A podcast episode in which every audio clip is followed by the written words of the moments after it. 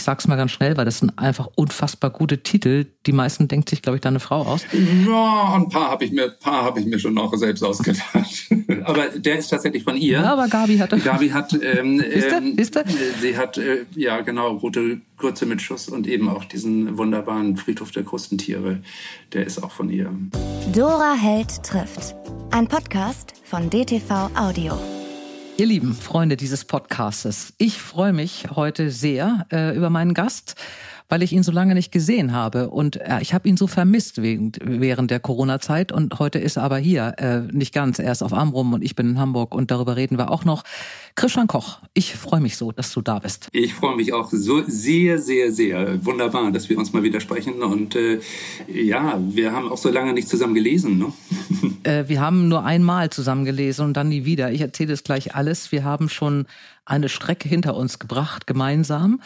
Und umso schöner, dass es jetzt wenigstens so klappt. Äh, für, falls es irgendjemanden gibt in dieser Welt, der Christian Koch noch nicht kennt, ähm, werde ich mal diese Lücke schließen. Ich kenne Christian Koch schon sehr, sehr lange, äh, seit ich im NDR-Gebiet wohne, weil Christian Koch nämlich dafür bekannt ist, dass er am Donnerstag also früher war es, glaube ich, jeden zweiten Donnerstag. Ich weiß gar nicht, du wirst mich gleich belehren, dass es heute alles ganz anders ist mit der Kultur in den öffentlich-rechtlichen. Aber ich kenne ihn von den Filmtipps. Christian Koch hat mir immer erzählt, welchen Kinofilm ich mir ansehen soll. Ähm, er hat Kabarett gemacht, er hat Kurzfilme gemacht, er macht Filmkritiken für die Zeit und den NDR. Er hat sogar einen Doktor, er ist nämlich eigentlich Dr. Koch. Und eigentlich wollte er Friseur werden. Ähm, und weil das alles nicht klappte, bist du dann Autor geworden. Ähm, ja. Ja, so, das ist so der, das sind so die Eckpunkte. Du bist äh, für mich der Hamburger schlechthin. Er ist ein bisschen von besser weg in Hamburg, ne? Du bist da irgendwie vornehm aufgewachsen und so mit dem richtigen Gymnasium und, ähm, und dem richtigen Elternhaus und bist sehr, sehr Hamburger und auch mittlerweile schon ein bisschen am Rummer. Da bist du nämlich die andere Hälfte des Jahres, wenn du nicht in Hamburg bist. Und du schreibst, deswegen bist du hier, darüber reden wir natürlich auch. Ähm, Krimis, eine ganze Menge. Ähm, du hast mit zwei Krimis angefangen. Da hattest du noch ein bisschen was von deinem ähm, Studium der Kunstpädagogik, nämlich Flucht übers Watt und Venedig sehen und stehlen. Da ist der Held Harry Oldenburg und der ist ein Kunstdieb. Das waren ordentliche Krimis, gut recherchiert, die auch auf Amrum spielt, ne? Der eine. Der eine, ja, das war im Grunde genommen eigentlich, äh, man, man äh, erfüllt sich ja, wenn man schreibt, auch äh, Wünsche. Und ähm, äh, ich hätte es eigentlich immer gerne mal so Nolde im eigenen Wohnzimmer gehabt. Und äh, denn meine Mutter hat davon mal erzählt, sie hätte auch die Chance gehabt, mal vor, vor vielen, vielen Jahrzehnten ein Nolde zu erstehen. Und ähm, sie hat das jetzt nun leider gar nicht mehr miterlebt, aber ich habe ja diesen Wunsch dann ähm, jetzt irgendwann erfüllt und habe meinen Helden Harry Oldenburg ins Nolde-Museum in Seebühl, ähm, das ich sehr liebe, äh, einsteigen lassen und dort äh, mal drei Bilder klauen lassen. Und äh, mit diesen Bildern äh, flieht er dann über die Nordseeinseln, äh, strandet in, äh, auf Amrum und äh, das Ganze ist äh, viele Jahre her, 18 Jahre her, und äh, er kommt dann erst sehr viel später. Ein Bild muss er zurücklassen, dann wieder nach Ambrum zurück, um, um sich auf die Suche nach dem, äh, nach dem Bild zu machen. Also das ist so die Geschichte des, des äh, ersten Krimis äh, Flucht übers Watt, mhm. in ähm, dem es, wie du sagst, äh, auch viel um Kunst geht, um Nolde, Himmel, die, diese, also die wir ja beide sehr lieben. Also wir sind ja beide große Nordsee-Liebhaber und, und, und mögen diese ja, einfach das, das Wetter an der den See Himmel. auch und die, die, die Irren, den Himmel auch. Mhm. Also du bist ja, ähm, wenn mich meine Schwiegermutter früher äh, fragte, wenn ihr nach Ambrum fahrt, was macht ihr da eigentlich jeden Tag? Ähm, dann habe ich immer gesagt, das ist jeden Tag ist es anders. Also wir haben jeden Tag vollkommen anderes Licht da und, und es ist immer wieder spannend und, und wunderschön. Mhm. Ähm, der Krimi hat ganz gut funktioniert, aber es war durch dann richtiger Durchbruch. Auch Venedig sehen und stehen, ein wunderbarer Krimi war auch noch nicht ein richtiger Durchbruch, aber dann hast du dir, also bei Nolde ging es um deine Mutter und bei, ich glaube, bei Rote Krütze mit Schuss und bei ähm, dem, was dann alles passiert ist, du hast ja ein, eine, ein bestimmtes Umfeld geschrieben. Ich glaube, da geht es in Wirklichkeit um den Salon Alexandra, der eine große Rolle spielt. Das ist nämlich ein Friseursalon in einem Dorf namens Friedenbüll, was es nicht gibt und 176 äh, Einwohner, 600 Schafe, glaube ich. Ähm, das soziale Leben findet in der Hitte Kist statt. Das ist ein Imbiss. Und es gibt eben den Salon Alexandra, ähm, der alle Frauen Friedenbülls frisiert. Und du machst die Ja. Frisuren im Prinzip, ne? Du sitzt da als Autor. Ich mache die Frisuren. äh, Es ist, äh, ich weiß nicht, wie es dazu kommt, aber es ist tatsächlich so, wie du sagst. Diese, ich habe irgendwie einen Hang zu Friseursalons und ähm, äh, also es hat, es, gab irgendwie einen Kommentar in einer Leserzuschrift. Äh, was hat Koch eigentlich mit diesen Frisuren zu? Was was was will er eigentlich immer mit diesen Frisuren? Und, Ja, du wolltest das mit, werden. Äh, Das- ähm, ja, äh, es ist es wahrscheinlich so. Ja, zum, ja. Auch für die geneigte Leserin. Man liest dann auch erstaunt äh, in diesem Krimi, wo es wirklich um ganz andere Dinge geht. Aber da gibt es bei diesen Friseurkapiteln dann auch durchaus so wirklich Fachgeschichten. Die, die Blondierung heißt einen Sunkissed Blond oder Vanille Blond oder es gibt Ja. auch einen Pixie Cut und einen Long Bob. Also er kennt sich besser aus als ich. Ähm, deswegen hast du es dir, glaube ich, ausgedacht. Diese Krimireihe ist richtig erfolgreich. Du, es kommt der zehnte jetzt im nächsten Jahr. Da weiß ich tatsächlich den Titel noch gar nicht. Bist du überhaupt schon fertig? Oder schreibst du den gerade auf Arm rum? Ähm, ich bin noch nicht fertig. Ich bin in den, ähm, ich schreibe gerade und äh, Ja. bin, aber es neigt sich so, äh, ich bin so im letzten Viertel jetzt. Äh, Okay. Ja, Das wird der zehnte, also dann in 22 kommt der, glaube ich. Ne? genau. Der erste Rote Grütze mit Schuss, ich sag's mal ganz schnell, weil das sind einfach unfassbar gute Titel. Die meisten denkt sich, glaube ich, deine Frau aus. Äh, Mordseekrabben war der zweite. Ja, ein paar habe ich mir, ein paar habe ich mir schon noch selbst ausgedacht. Ja, aber Gabi hat der ist tatsächlich von ihr. Siehste? Siehste? Gabi hat, ähm, ähm, äh, sie hat, äh, ja genau, rote Kurze mit Schuss und eben auch diesen wunderbaren Friedhof der Krustentiere. Das ist der, der ist auch von ihr. achte, genau. Friedhof der Krustentiere. Ist mein Lieblingstitel übrigens. Friedhof der Krustentiere. Ja, ja. Es gibt das Rollmopskommando, dreimal tote Tante, Backfischalarm, Pannfisch für den Paten, Mörder mögen keine Matjes und der weiße Heilbutt. Das ist der, der jetzt gerade äh, als letztes erschienen ist.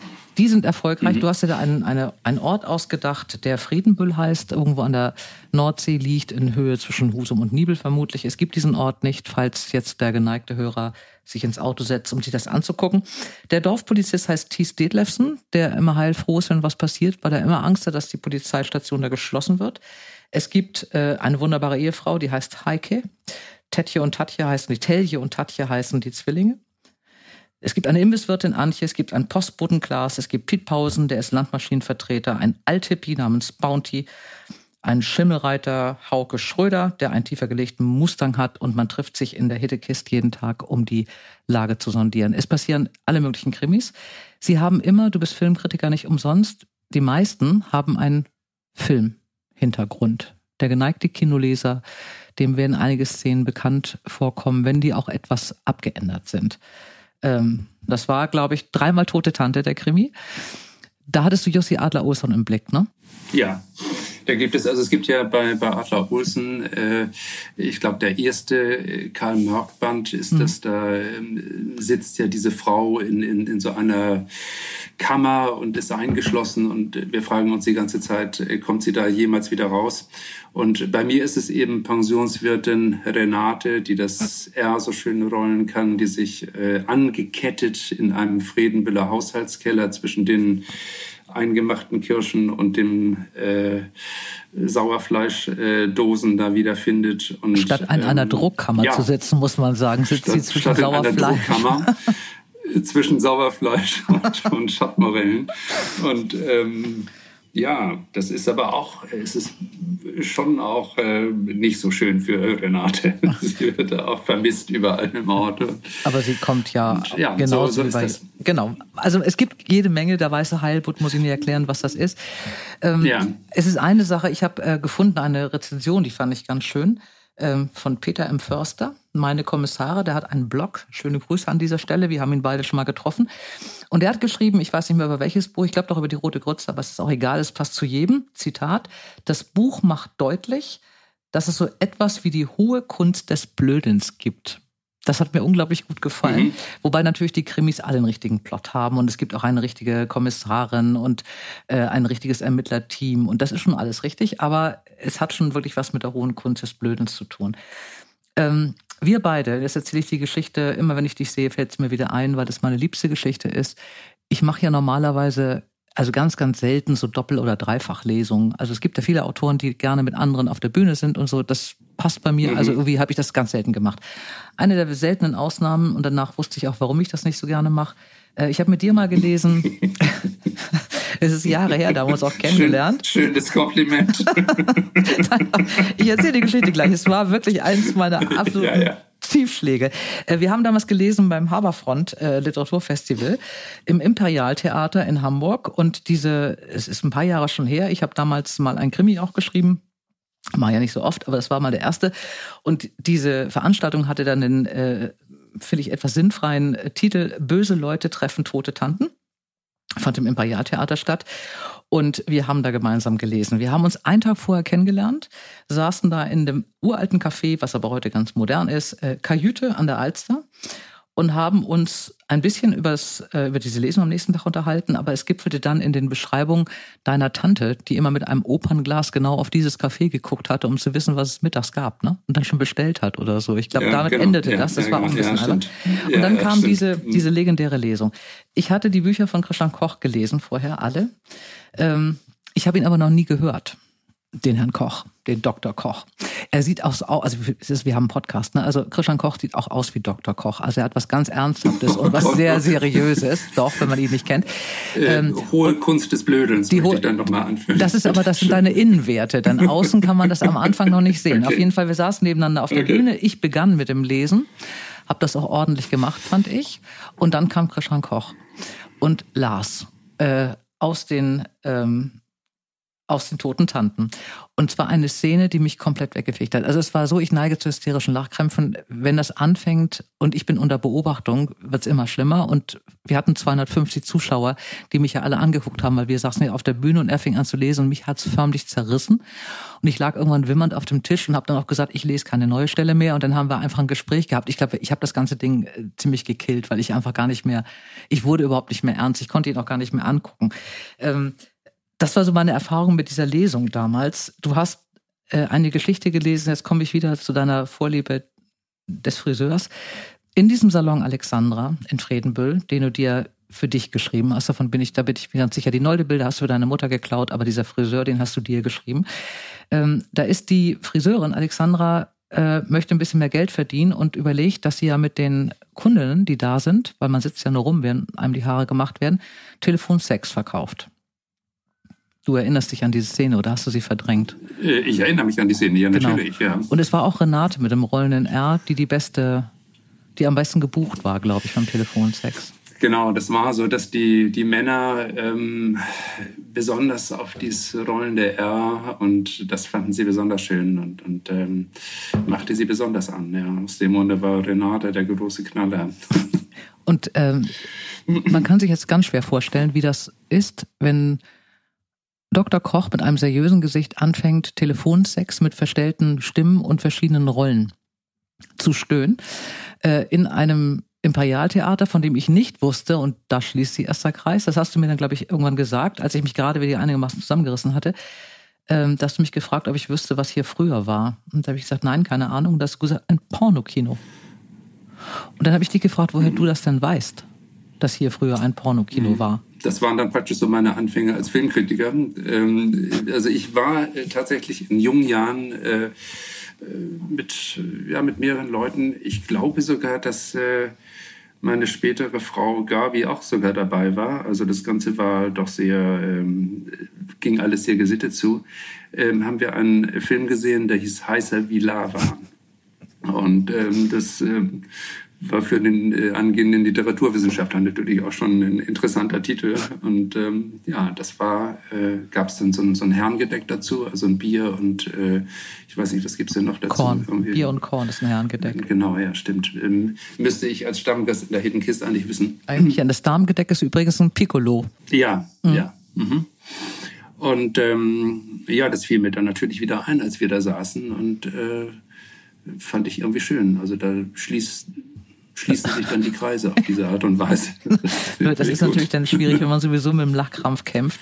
Und dann sagt er neben einem Sitzenden auch noch, du bist hier gerade in einem Pornokino und heißer wie Lava ja. hieß der Film. Da war es da war's aus. Also es war wirklich Aber du, du übertreibst. Also, äh, nee, nee, nee, nein, das ich war keine schlimme lesen. Und du bist auch, äh, du hast, äh, du hast auch gelesen und wir Einmal. haben es sehr ordentlich abgelöst und, und nein, nein. Also doch, doch, doch, doch, das, doch. Äh, das, das verdrängst äh, du jetzt, ja. weil du freundlich okay. bist. Nein, nein, okay. das verdrängst du jetzt. Also es war wirklich, ähm, Es war wirklich schon schlimm. Du hast ähm, angefangen, ähm, oder nicht angefangen, nicht, du hast über lange Jahre mit deiner schon erwähnten Frau Gabi, auch hier schöne Grüße, und deinem alten Freund Christian Biermann-Ratchen Kabarett gemacht. Ihr nanntet euch Hamburger Sportverein. Und 89 habt ihr angefangen. Und stimmt das, dass ihr deswegen angefangen habt, weil Gabi ähm, drei FDJ-Hemden in einem Second-Hand-Laden gefunden hat? Ähm, so ein bisschen war das so. Also wir haben, ähm, also es fing im Grunde genommen früher an, dass, dass äh, mein alter Schulfreund Christian Biermann Rathion und, und ich in, den, in der Schule zu, äh, schon zusammen Kabarett gemacht haben. Und äh, das ist dann so in den Studienzeiten äh, auseinandergelaufen. Er hat in München studiert und äh, ich äh, in Hamburg und Braunschweig. Und ähm, dann kamen wir wieder zusammen, äh, praktisch nach dem Studium. Und ähm, Galbe und ich waren in New York gewesen und sind da so durch die kleinen Off-Broadway-Theater gezogen und waren irgendwie ganz infiziert von dieser, äh, von dieser Theaterszene. Und ähm, sie sagte dann, äh, das müssen wir, sowas müssen wir auch machen. Und, und ähm, da habe ich gesagt, naja, also ich, ich, ich bin kein Schauspieler, ich stelle mich jetzt hier nicht auf die Bühne und, und, und spiele jetzt irgendwie Strindberg oder ich weiß nicht was. Ähm, und ähm, dann saßen wir zusammen und äh, das war eben, das war 89, äh, auch zusammen mit Christian und haben gesagt, nee, also Kabarett, das könnten wir uns möglicherweise vorstellen nochmal. Und äh, dann haben wir das gemacht. Dann haben wir ein erstes Programm geschrieben und das war wirklich zufälligerweise gerade die Zeit der äh, des Mauerfalls, mhm.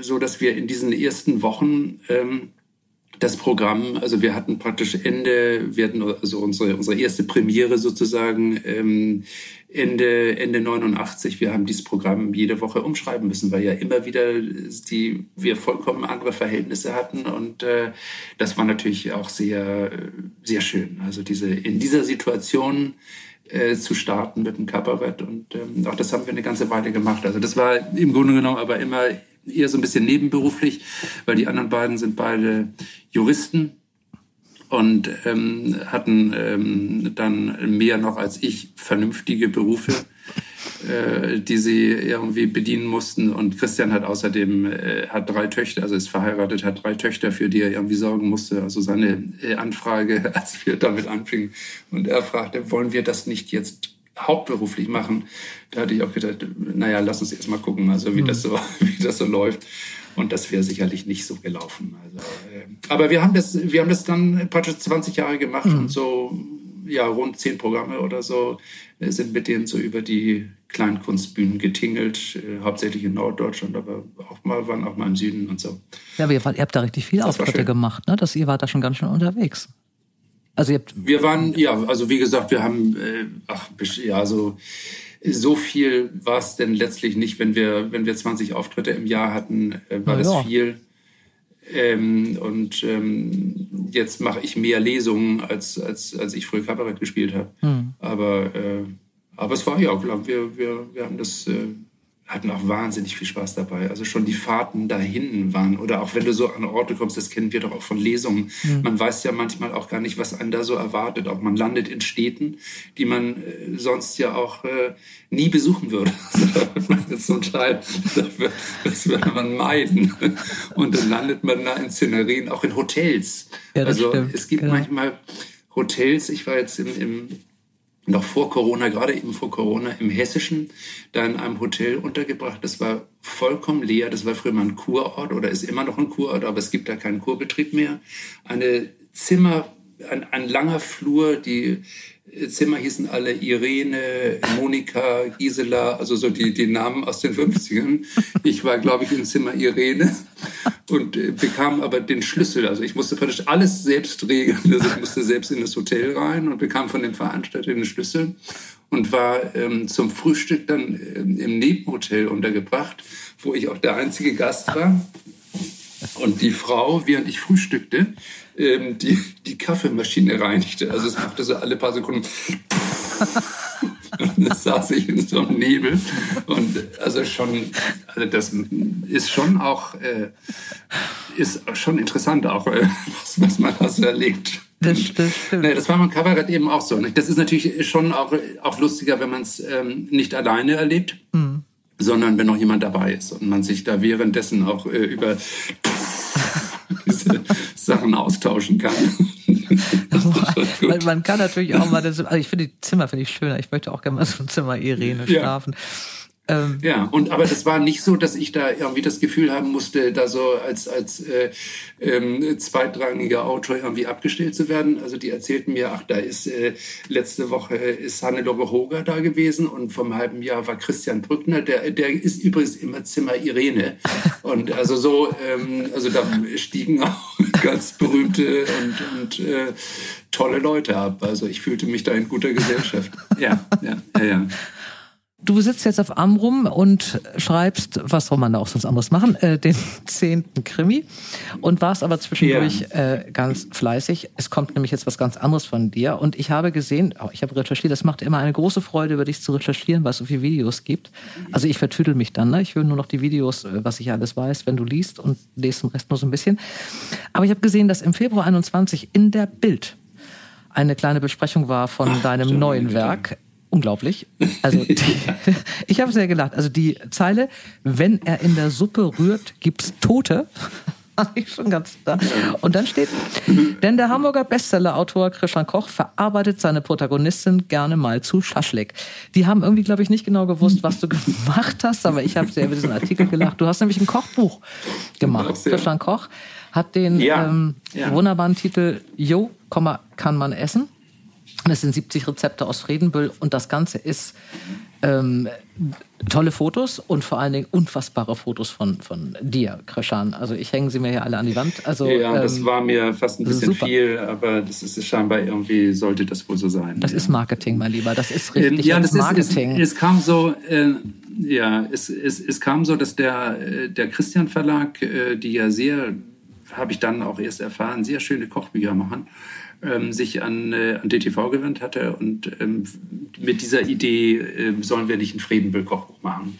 Und ähm, das hat man vorher, also mit, mit Rita Falk zum Beispiel ist es auch gemacht mhm. worden und, und äh, mit anderen auch. Und ähm, äh, als sie damit kamen, äh, deren Idee war eigentlich, dass die äh, halt norddeutsche Rezepte so ein bisschen zusammenstellen und ich ein paar lustige Zeilen dazu schreibe, dann jeweils, äh, die irgendwie einen Bezug dann auch zu den Büchern haben.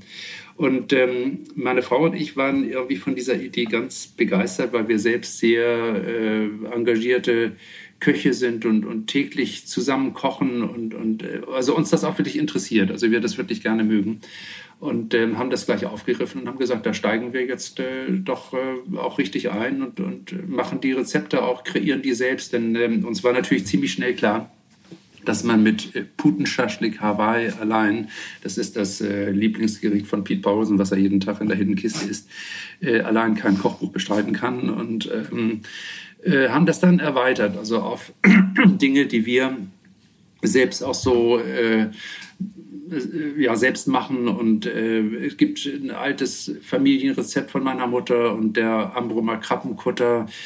Ähm, äh, der, ähm, der Fischer hat ähm, mehr Rezepte äh, auch beigesteuert. Und ähm, so gibt es irgendwie ein sehr norddeutsches und äh, ja, ganz schönes Buch ist da, glaube ich, entstanden. Ich habe es da bekommen, ich bin ganz begeistert, aber es gibt so ein paar Rezepte wie Krabbenfrikadellen, die mhm. ich immer nur kenne, weil ich sie esse, aber ich habe noch nie ein Rezept gefunden. Und es gibt hier ja, eine ja. sehr schwere Zitronenspeise, gab es bei uns früher immer Weihnachten.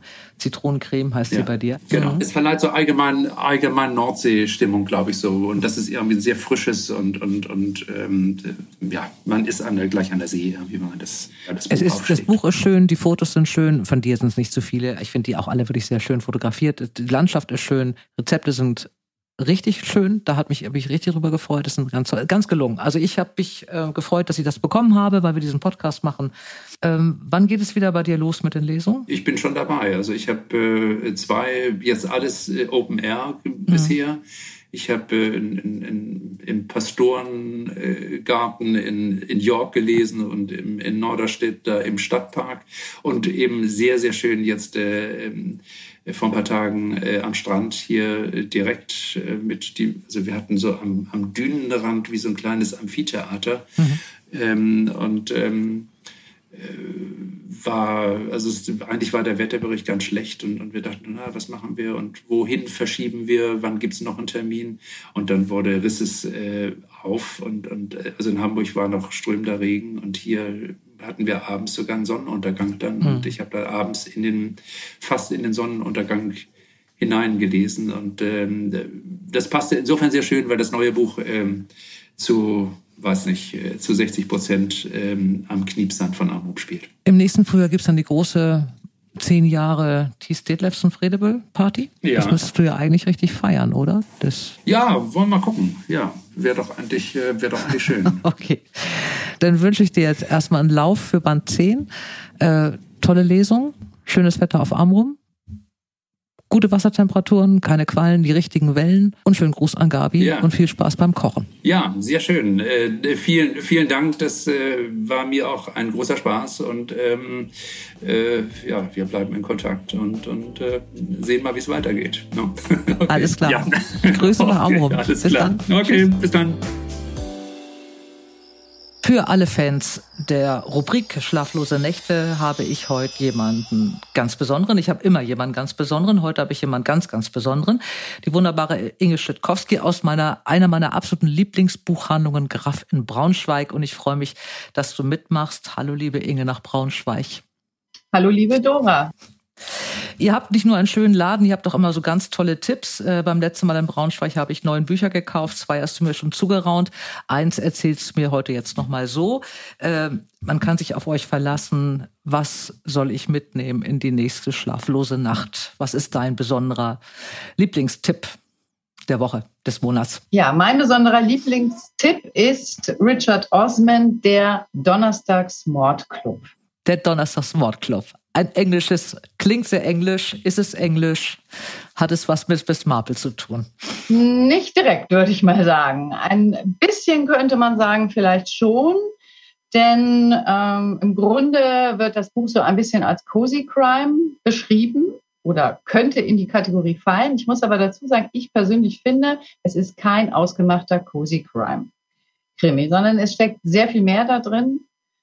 Und es ist unglaublich spannend und es ist unglaublich gut geschrieben. Richard Osman äh, hat ja ein Debüt hingelegt. Er mhm. ist äh, also neu auf dem Parkett des Krimischreibens, ist allerdings Fernsehmoderator und Produzent ähm, und äh, ja, hat gleich ganz, ganz äh, zugeschlagen sozusagen ähm, mit einem Buch, das äh, mich absolut gefesselt hat äh, bei dem ich nicht aufhören konnte zu lesen. Also schlaflose Nacht ist schon mal garantiert. Und über den Inhalt soll ich ja wahrscheinlich auch noch ein bisschen was erzählen. Wenigstens so, dass ich weiß, ob ich damit schlaflos bin oder nicht. Sehr gerne. Ja, bitte. Ja, sehr gerne. Der Donnerstagsmordclub, der Titel sagt es schon, da geht es um einen ja, Donnerstagsmordclub.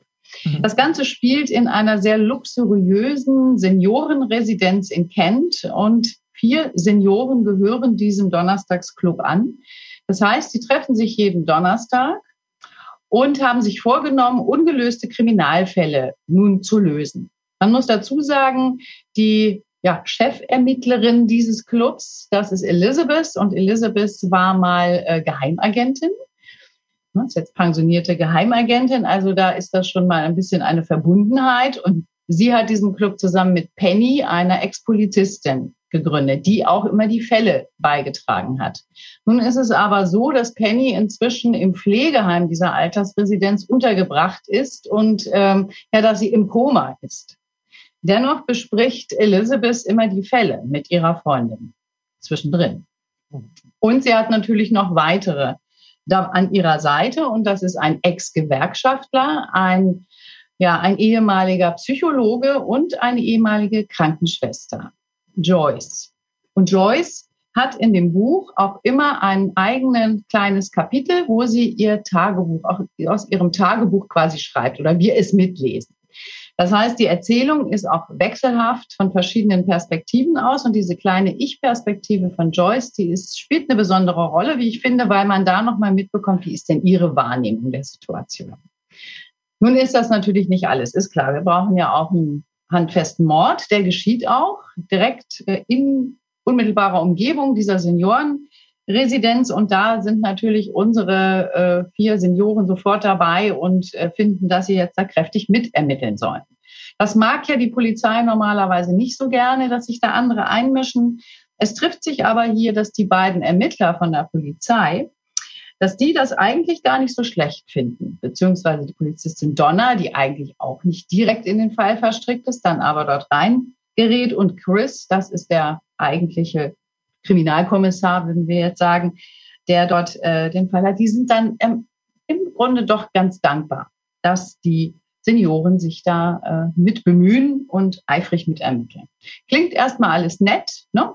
Ist es mhm. auch, davon mal ganz abgesehen, besonders faszinierend an dem Buch ist aber neben dem Fall, der im Übrigen unglaublich spannend auch wird, sehr unerwartete Wendungen nimmt, gibt auch noch einen zweiten Toten, also es bleibt nicht bei einem Mord und geht dann noch ein Stück weiter, ähm, dass die Charaktere dieser Person so unglaublich toll beschrieben sind.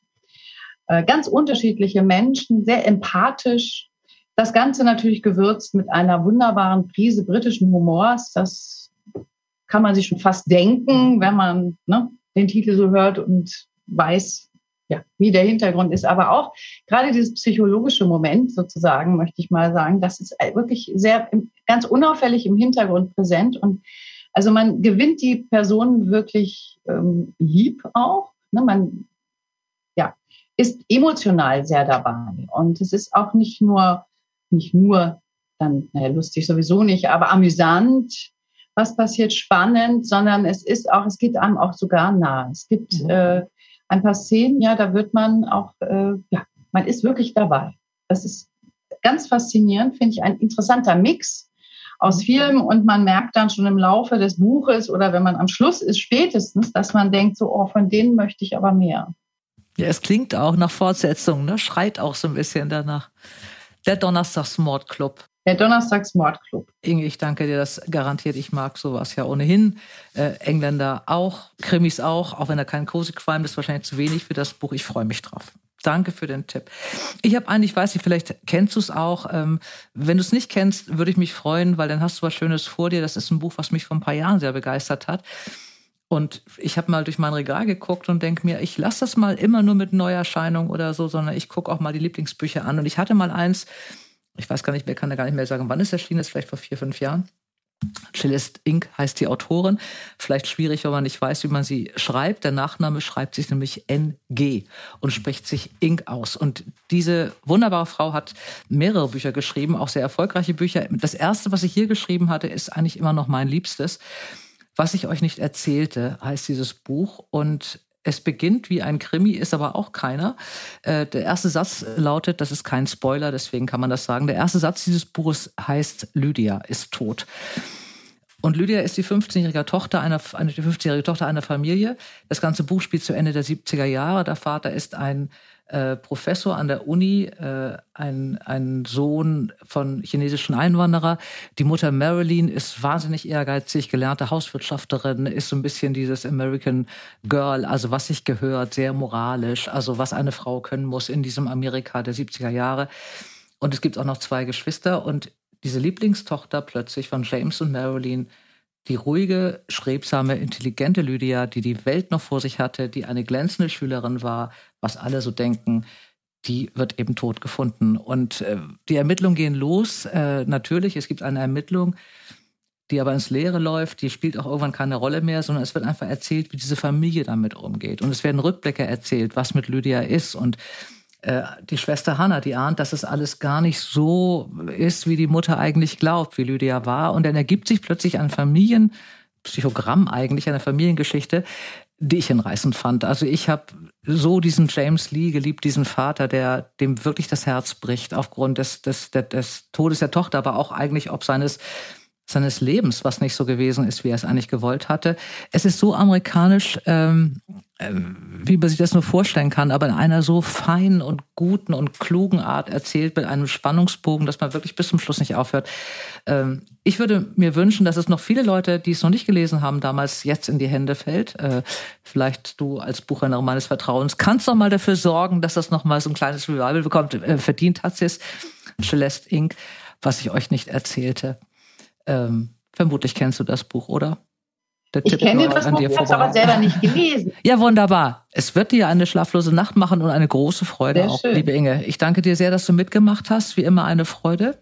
Viele Grüße an die Buchhandlung Graf in Braunschweig und ja, bis demnächst mal wieder. Ja, Dankeschön. gerne. Bis demnächst. Tschüss. Wer vor lauter Spannung nicht dazu gekommen ist, die Buchtitel aufzuschreiben, hier sind sie. Richard Osman, der Donnerstagsmordclub bei List erschienen und Celeste Inc., was ich euch nicht erzählte, beim DTV-Verlag. Beim nächsten Mal treffe ich Florian Schröder, bekannt aus Funk und Fernsehen. Er ist Kabarettist, er ist Satiriker, er ist witzig, er ist klug. Ich habe ihn beim nächsten Mal für mich ganz alleine und ich rede mit ihm über die Meinungsfreiheit, über mehr Hirn, über weniger Hysterie, über Empörte und über Beleidigte und über all das, was uns sonst noch so beschäftigt. Die Deutschen verzeihen gern und viel. Stockende Impfkampagnen, fehlende Corona-Tests, Osterlockdown. Alles kein Problem. Was sie nicht so gern verzeihen, falsche Angaben im Lebenslauf. Da reagieren selbst Mitbürger ohne Lebenslauf allergisch. Ihr Lieben, alle Buchtipps findet ihr in den Shownotes und ich wünsche euch ganz viel Freude beim Geschichtenentdecken. Eure Dora. Dora Held trifft. Ein Podcast von DTV Audio.